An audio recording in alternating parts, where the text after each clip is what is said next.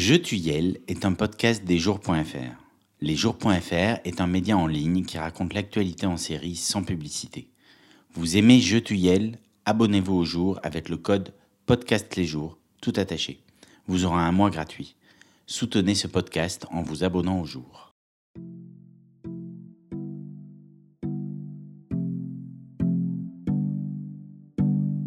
Ben, moi, je suis non-binaire et euh, j'utilise les pronoms yel ou il.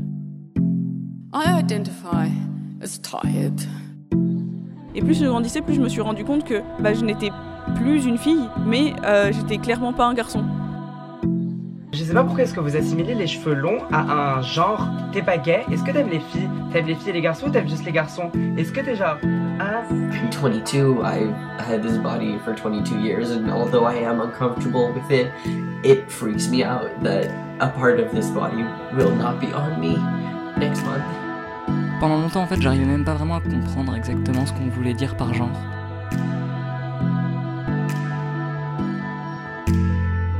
j'ai toujours été, euh, je sais que ça fait super cliché, mais j'ai toujours été genre un peu garçon manqué, euh, etc. Même si, euh, même si j'ai des, j'ai des vêtements féminins ou, voilà, et que ça me dérange pas de me présenter en féminin, c'est quelque chose que je me suis jamais considérée comme socialement étant quelqu'un, enfin quelqu'un qui est de femme quoi. Et un des trucs qui a été, qui a été un peu pas révélateur, mais plutôt libérateur, qui a fait que je me sentais plus moi, c'était de me couper les cheveux.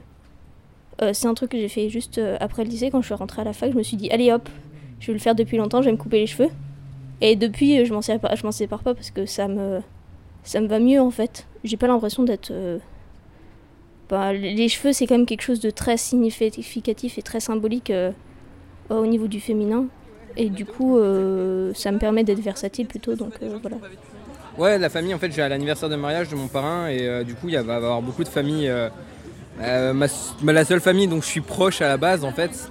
Et, euh, et euh, du coup, ben, la plupart, c'est beaucoup des cousines de ma mère et tout ça. Et, et ils m'ont pas vu depuis au moins deux ans. Bah, du coup, ça va, ça va faire un choc depuis la dernière fois. Qu'est-ce qui a changé? Bah, j'ai de la barbe, ma voix, la manière. bon, même si je m'habillais déjà assez masculin avant, mais genre. mon visage a changé, ma voix, ouais, tout ça, quoi. C'est. Et, t'as plus de seins aussi. Ah oui, c'est vrai que j'ai ça aussi. Pardon, j'avais oublié. c'est vrai, j'ai fait ma mamèche. Mais non, mais comme je, mettais le binder, ça faisait déjà trois ans que je mettais le binder, j'avais oublié ça. Mais oui, c'est vrai, j'ai plus de seins non plus. Ce jour-là, nous retrouvons une partie de la bande dans un magasin de vêtements. Léo, qui est un homme transgenre, doit se trouver un pantalon chic pour ce week-end. Il est accompagné de Clem, avec qui il sort depuis 4 ans et qui est non-binaire, et de leur ami Gabe, également non-binaire. Yel fonce dans la boutique H&M en sous-sol de la galerie commerçante de Châtelet-Les Halles dans le centre de Paris. Nous entrons par le premier étage de la boutique, celui dédié aux vêtements d'hommes. Pendant que Léo fait la queue aux cabines, Clem en profite pour essayer un veston. À l'étage suivant, Gabe et Clem s'arrêtent devant une salopette en jean au rayon femme. Plus tard, Clem essaiera un crop top, un t-shirt coupé au-dessus du nombril. Comme pour les pronoms et les prénoms dans l'épisode précédent, Yel s'approprie, déconstruisent leur rapport au corps et ses représentations. Les vêtements, la coupe de cheveux, le maquillage. En les voyant tous les trois passer du rayon homme au rayon femme, choisir les pulls d'un côté et les t-shirts de l'autre, je me retrouve à questionner quelque chose que je n'avais jamais interrogé auparavant. Pourquoi les magasins de prêt-à-porter séparent-ils les vêtements pour femmes des vêtements pour hommes? Même au rayon enfant, dès les habits de naissance, il y a les filles et les garçons. A-t-on vraiment besoin de cette démarcation? Pourquoi les vêtements ne sont-ils pas classés par catégorie? Les t-shirts avec les t-shirts, les pantalons avec les pantalons.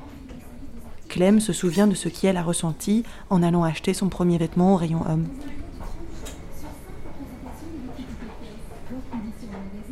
La première fois où j'ai acheté un truc au rayon homme, c'est dans H&M.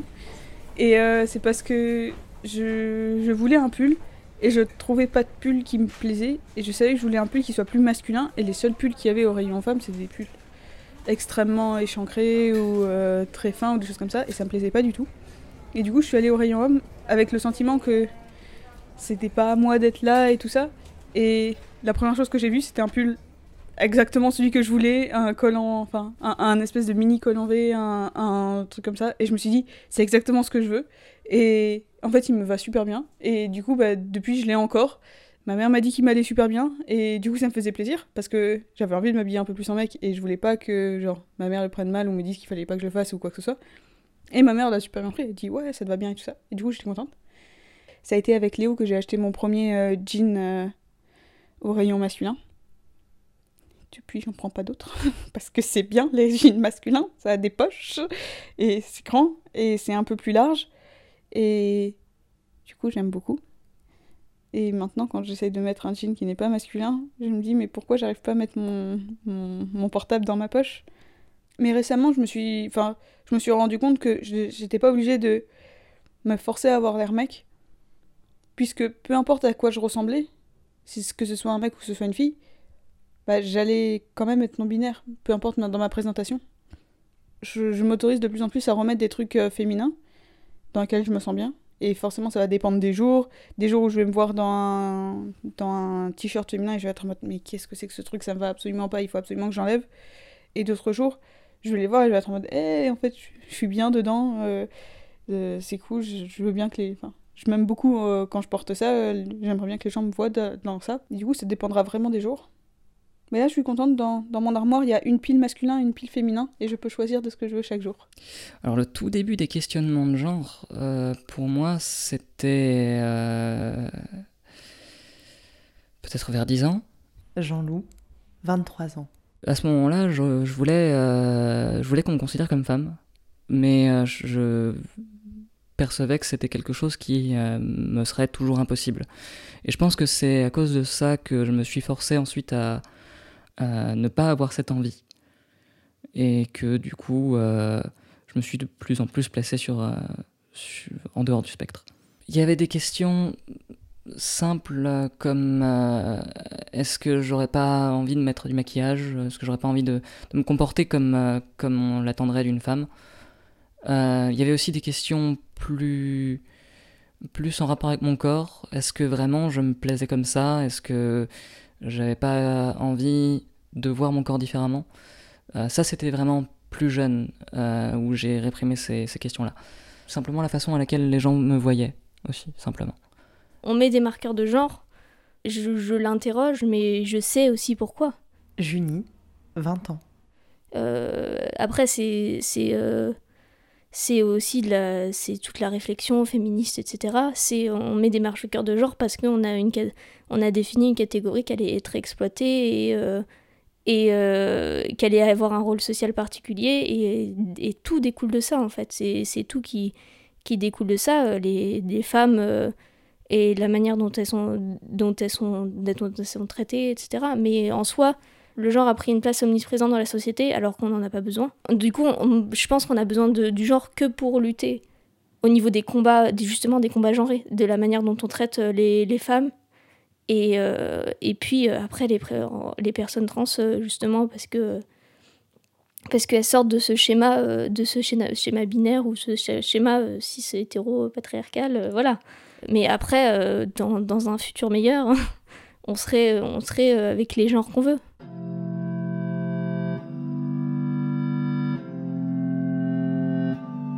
Lorsqu'on rencontre une nouvelle personne, une des premières choses que l'on identifie, c'est son genre. On n'y réfléchit pas, mais on le note, on le voit. Bien consciente de cela, la bande passe beaucoup de temps à affiner son passing avant de se confronter au monde extérieur. Le passing, c'est le fait d'adopter les comportements, les vêtements, les codes sociaux d'un homme ou d'une femme afin d'éviter les erreurs, les questions.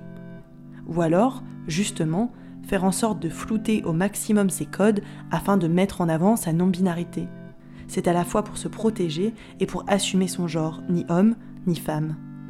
Le corps joue une place centrale dans le passing, la manière de se tenir, de parler, de porter certains types de vêtements, de montrer certaines parties de son corps.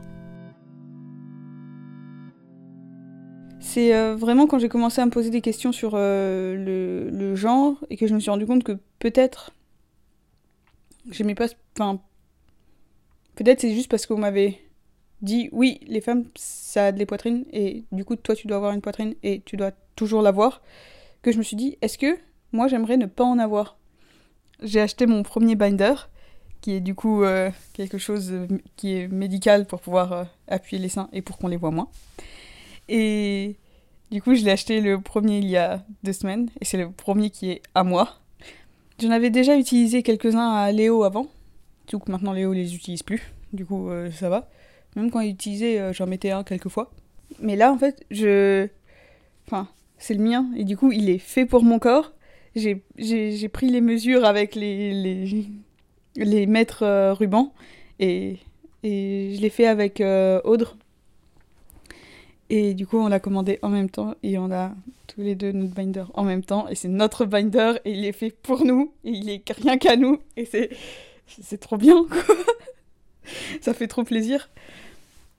Et, et, et- c'est plat.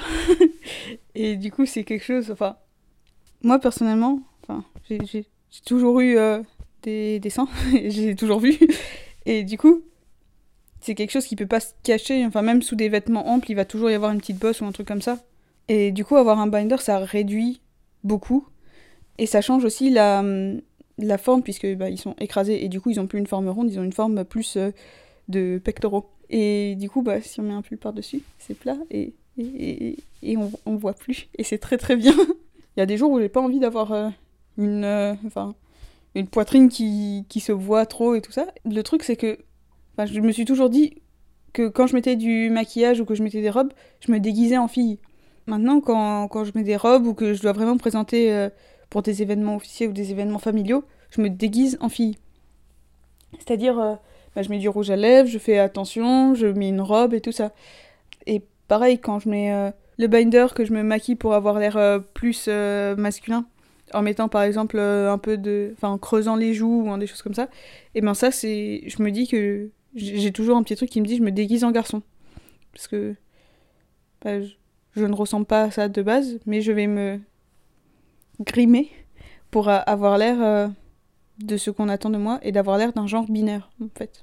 La dysphorie de genre, c'est. euh, Enfin, je sais pas comment, comment l'expliquer parce que ben, chacun a un rapport euh, complètement dif- différent à, à la dysphorie et trucs comme ça. Léo, 22 ans. C'est en gros, euh, enfin, moi, comment je le vis, c'est. il Y a, tu vois ton corps et t'as l'impression qu'il t'appartient pas, que c'est pas le tien. Genre, moi, pendant très longtemps, quand je prenais des douches, en fait, j'avais l'impression de me voir. euh, Enfin, souvent les jeux genre Call of Duty ou les trucs comme ça, tu vois, t'as l'écran de la caméra, enfin l'é- l'écran du jeu, c'est ce que tu vois par, par tes yeux.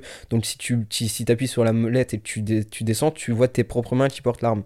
Et ben moi j'avais l'impression de voir ça en fait, que euh, j'avais un écran et que je voyais un corps qui ne m'appartenait pas parce que ça n'allait pas en fait. Euh, La, la- poitrine, tout ça, c'est des trucs, ça va pas. Et puis euh, il y a des trucs aussi plus euh, le simple fait d'être pris pour une femme ou ou d'être pris pour un homme, je suppose, pour les femmes trans, quoi. Mais c'est pas que c'est pas que être être une femme est dégradant en soi. C'est juste que bah c'est pas ce que je suis. C'est pas ça. Arrêtez. C'est aliénant. C'est très ouais. Le, en fait, je dirais que la, dysphorie de genre, c'est c'est un, une sorte de, de, de, sensation et de sentiment et de, de, de processus d'aliénation de ton propre corps. Genre, c'est pas toi.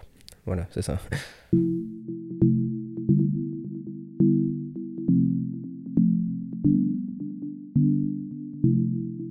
Je Tuyel est un podcast hebdomadaire qui sort tous les dimanches. Sur le site des jours sont publiés des bonus, des photos, des vidéos, des sons. Que vous écoutiez ce podcast sur Spotify, Deezer ou toute autre application de podcast, n'hésitez pas à partager sur les réseaux sociaux les épisodes. Sur l'application Apple Podcast, laissez-nous un commentaire et des étoiles, cela nous aide à faire connaître Je Tuyel. À la semaine prochaine. Lesjours.fr 0% fiction, 100% série.